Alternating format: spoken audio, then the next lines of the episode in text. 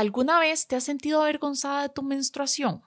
Por mucho tiempo nos han hecho creer que nuestro momento de menstruación es algo de lo que deberíamos de avergonzarnos. Jamás, jamás ser evidentes en comprar toallas o cuando vamos al baño a cambiarlas que sean visuales, que se vean. Bueno, no sé si esta fue o es tu realidad, pero la mía lo fue por muchísimos años. Y también tengo súper vívido el olor.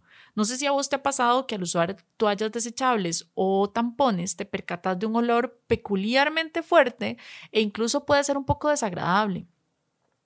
Esto es por entrar en contacto con ciertos componentes químicos que tienen estos productos desechables que emiten este olor.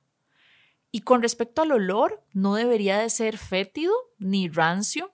Podrías estar ante una infección vaginal, entonces te recomiendo consultar. El momento ideal en este caso para apreciar el olor de tu menstruación es cuando te estás bañando o si usas copa menstrual cuando estás haciendo el cambio de la copa menstrual, cuando estás eh, vaciando la copa menstrual. Mi momento boom en mi cerebro, que literalmente se me encendió un bombillo, fue cuando hice conciencia en el por qué la menstruación en los anuncios de televisión o en las vallas publicitarias salía de color celeste. Recuerda que la menstruación es poder, no te pierdas de vivir sana en tu cuerpo. Realmente me pregunto cuál es la necesidad de construirnos todas estas ideas alrededor de nuestra menstruación y alejarnos de ella. Nos podríamos preguntar si realmente es algo sucio, algo que deberíamos de rechazar y esconder. Bienvenida a Usapiens Podcast, el espacio en el que hablaremos sobre salud hormonal, qué cosas le influyen y cómo apoyar las funciones de tu cuerpo para que goces de salud. Juntas vamos a explorar temas diversos para que te conviertas en una mujer partícipe de tu bienestar y que tomes decisiones informadas de la mano con tu profesional de salud. La intención es que este espacio se convierta en conocimiento poderoso para vivir más plena y conscientemente en tu cuerpo. Si necesitas más apoyo, recuerda que puedes visitar mi página web doctorasofiamora.com para encontrar más recursos. Yo soy tu anfitriona, la doctora Sofía Mora, médica enfocada en mejorar la salud hormonal de las mujeres, promotora y defensora de la ovulación. Y este es un episodio más juntas, cómo se ve tu menstruación saludable. Partamos del hecho de que nosotras, mujeres, en general tenemos la capacidad de desarrollar una vida en nuestro útero. Y esto significa que todas, esto no significa que todas lo queramos o que nuestra práctica sexual así lo defina. Pero sí es una característica fisiológica que portamos. Bueno, esto parte de que nuestro ciclo menstrual existe, o mejor dicho, ciclo ovulatorio. Probablemente si esta es la primera vez que me lees o que me estás escuchando, mi propósito como médica es promover la ovulación, visibilizarla. Entonces, desmenucemos un poco este juego de palabras de ciclo menstrual, ciclo ovulatorio o ciclo óvulo menstruante. La ovulación es un evento que ocurre en nuestros ovarios cada ciclo menstrual, dichosamente. Para que la ovulación se dé es porque hay fuerzas hormonales que trabajan para que esto sea así es el evento medio que me va a dividir el ciclo menstrual en dos fases. Nosotras, cada vez que menstruamos, iniciamos un ciclo nuevo. Entonces, en este ciclo nuevo se empieza a desarrollar una serie de huevitos, o mejor dicho, folículos a nivel de nuestros ovarios. Ellos empiezan una competencia, pero de ellos solamente uno, en la gran mayoría de los casos, va a lograr desarrollarse por completo. Este es el que va a llegar a ovular. Y además de esto, durante su desarrollo ha venido produciendo una hormona que se llama estrógeno. Una vez que este folículo ovula, se va a convertir en un cuerpo lúteo y va a pasar a producir progesterona. Días después de esta producción de progesterona, cuando el cuerpo detecta que no hay embarazo, el cuerpo lúteo desiste de su trabajo y dice no es necesario seguir produciendo progesterona porque no hay embarazo. Esto quiero aclararte y hacer un paréntesis, la progesterona viene del término progestación. Es por esto que cuando no hay progesterona, el cuerpo dice, no hay embarazo, entonces desprendo mi tejido interno que es el endometrio y sale una nueva menstruación. ¿Por qué te cuento esta historia del estrógeno y de la progesterona? Porque a pesar de que son hormonas producidas desde el ovario, van a cumplir muchísimas funciones y entre ellas estimular el tejido uterino que se desprendió en tu menstruación previa para desarrollarlo de nuevo. Para que me sigas, después de menstruar, los ovarios, como te decía, producen una hormona que se encarga de recuperar y nutrir el tejido que va a llegar a ser tu próxima menstruación. ¿Cuál es el fin de esto? Bueno, pues eventualmente si hay un embarazo, si se llega a dar un embarazo, que tenga un tejido óptimo y apropiado para implantarse y desarrollarse. Esto es algo muy primitivo que el cuerpo lo ve con el fin de preservar la especie. Por lo tanto, nuestra menstruación es una combinación de más cosas que solamente sangre. ¿Qué contiene sangre? Sí, principalmente arterial, pero además contiene electrolitos, minerales, secreciones desde el cervix, desde la vagina y tejido del endometrio propiamente. La menstruación es sinónimo de que hubo una ovulación previa, o sea, sin ovulación no va a haber una menstruación. Quiero repetirte esto, sin ovulación no se va a dar una menstruación. ¿Por qué hago énfasis en esto? Porque muchas veces creemos que todo lo que sangra cada más o menos 28 días es menstruación. Pero caemos en una falsa idea y esto no es así. Aquí es donde viene la importancia de valorar si nuestros ciclos están siendo ovulatorios y poder decidir o saber si nuestro cuerpo está menstruando realmente. A lo mejor te estás preguntando, pero entonces, Doc, ¿qué es lo que tengo cuando uso pastillas anticonceptivas o la inyección si en realidad no estoy ovulando? ¿Qué es ese sangrado? Probablemente este es el segundo boom en tu cabeza y en la vida de muchas. Cuando estamos consumiendo hormonas sintéticas de este tipo, como lo son el anillo vaginal y las pastillas anticonceptivas o la inyección mensual, efectivamente en el 99% de las veces no estás ovulando, por ende no estás menstruando. Lo que se obtiene en realidad se llama un sangrado por deprivación de hormonas o una menstruación artificial. A todo esto, si bien es cierto, la menstruación es importante y hemos hablado de ella y vamos a seguir hablando de ella en este episodio, es lo más evidente, pero realmente no es la protagonista. Entonces aquí quiero dejarte la cuñita de visibilizar tu ovulación, porque este es el momento importante. Pero bueno, continuemos con la menstruación. Podemos concluir que no es sucia y no debería de ser una razón para rechazarla entonces. Además de la fisiología tan impresionante que significa que un cuerpo menstrue, justo este es el momento en el que probablemente vas a disfrutar más de tus espacios personales. Si hay un momento en el cual mimarte, llenar tus deseos y no los de los demás, es aquí. Probablemente empieces a sentir un contraste emocional de cómo te sentías previo a menstruar, como en este eh, espacio oscuro y un poco solo, a empezar a sentir cómo va floreciendo, cómo la tierra se va poniendo un poco más fértil en tu interior. Y es que durante esta fase nuestro cerebro presenta una mayor capacidad en la que te va a ayudar a reducir efectos de las hormonas del estrés como la adrenalina y el cortisol. O sea, te puedes empezar a sentir un poco más tranquila, más calmada, más relax.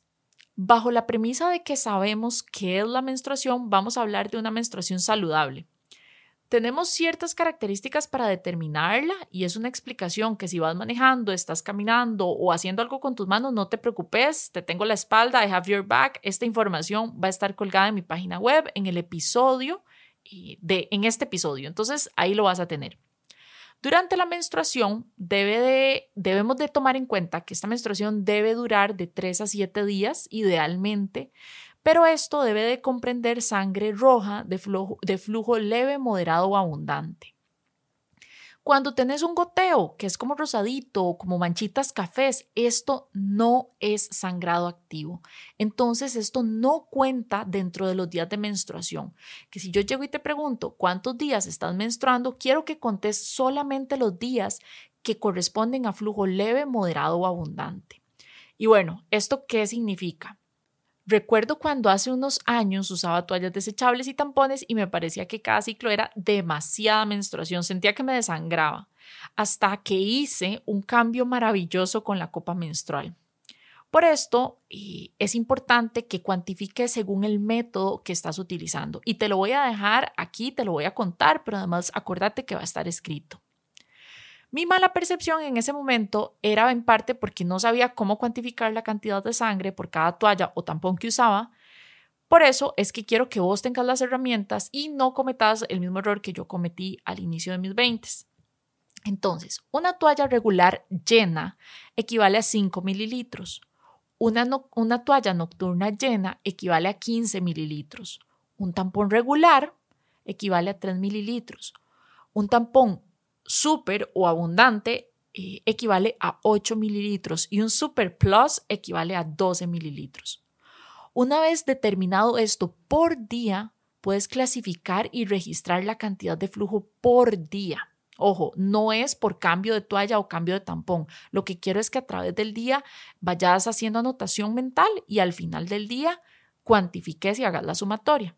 Entonces, un flujo leve va a ser menos de 10 mililitros, un flujo moderado es de 15 a 25 mililitros y un flujo, abundante es más, es más, de 25 mililitros. Entonces, ya al final del día, cuando haces el cálculo, decís, ok, hoy fue un día de flujo leve, moderado o abundante, lo que corresponda. Lo que corresponda. Con respecto a la copa menstrual, porque sé que ahora muchas la usan, tal vez vos la estás usando y si no la has usado, eh, te invito a que empeces a buscar información sobre esto, indagar un poco. Probablemente vamos a hablar de esto en algún episodio más adelante. Pero bueno, en todo caso, quiero dejarte cuánto corresponde a los flujos según la copa menstrual, que aquí nos vamos a pegar también a flujo leve, moderado, abundante. Entonces, leve es menos de 10 mililitros, moderado de 15 a 25 mililitros y abundante más de 25 mililitros. Muchas, muchísimas veces me han preguntado, Doc, tengo coágulos, ¿qué hago con estos coágulos? O sea, me preocupan, ¿cómo lo cuantifico? ¿Cómo lo, cómo lo registro?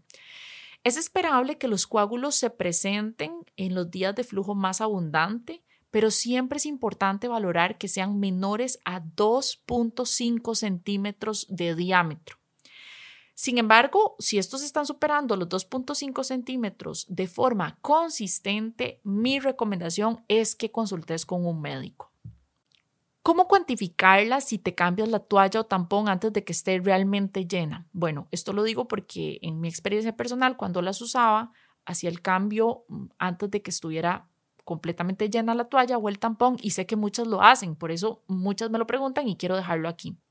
Te voy a compartir un cuadro que voy a dejar en el escrito en mi página web doctorasofiamora.com en la sección de artículos y buscas este episodio. Esto es un poco difícil de decírtelo de forma, de decírtelo pues aquí, entonces te lo voy a dejar para que lo leas, lo visualices, le puedes tomar una foto, andarlo en tu celular y cuando estás menstruando haces el comparativo. Ahora, ¿qué significan los colores de la menstruación? Importantísimo también. Rojo vivo, es flujo fresco y activo. Lo que te decía, esto es un flujo fresco y activo que puede estar en cantidad leve, moderada o abundante. Rojo vino, inicio o final del ciclo menstrual. Es reflejo de sangre oxidada, pero no ha estado tanto tiempo como cuando se presenta de color más negro. Puede ser la señal temprana incluso de un embarazo o ser eh, la presentación de un loquios, que esto es el sangrado en días posteriores al parto. Ahora, cuando el flujo es negro, ya más oscuro, un café ya casi llegando negro, es el inicio generalmente o final del periodo.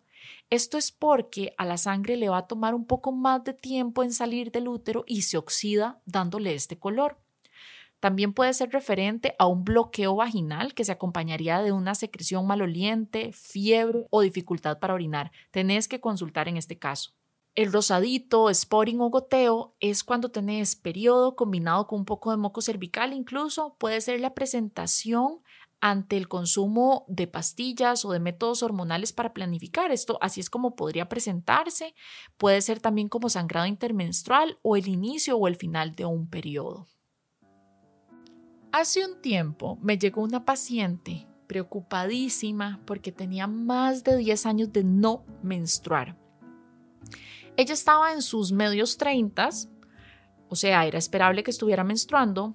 Incluso contándome de su historia hasta de la menopausia prematura me habló preocupadísima, con toda la razón.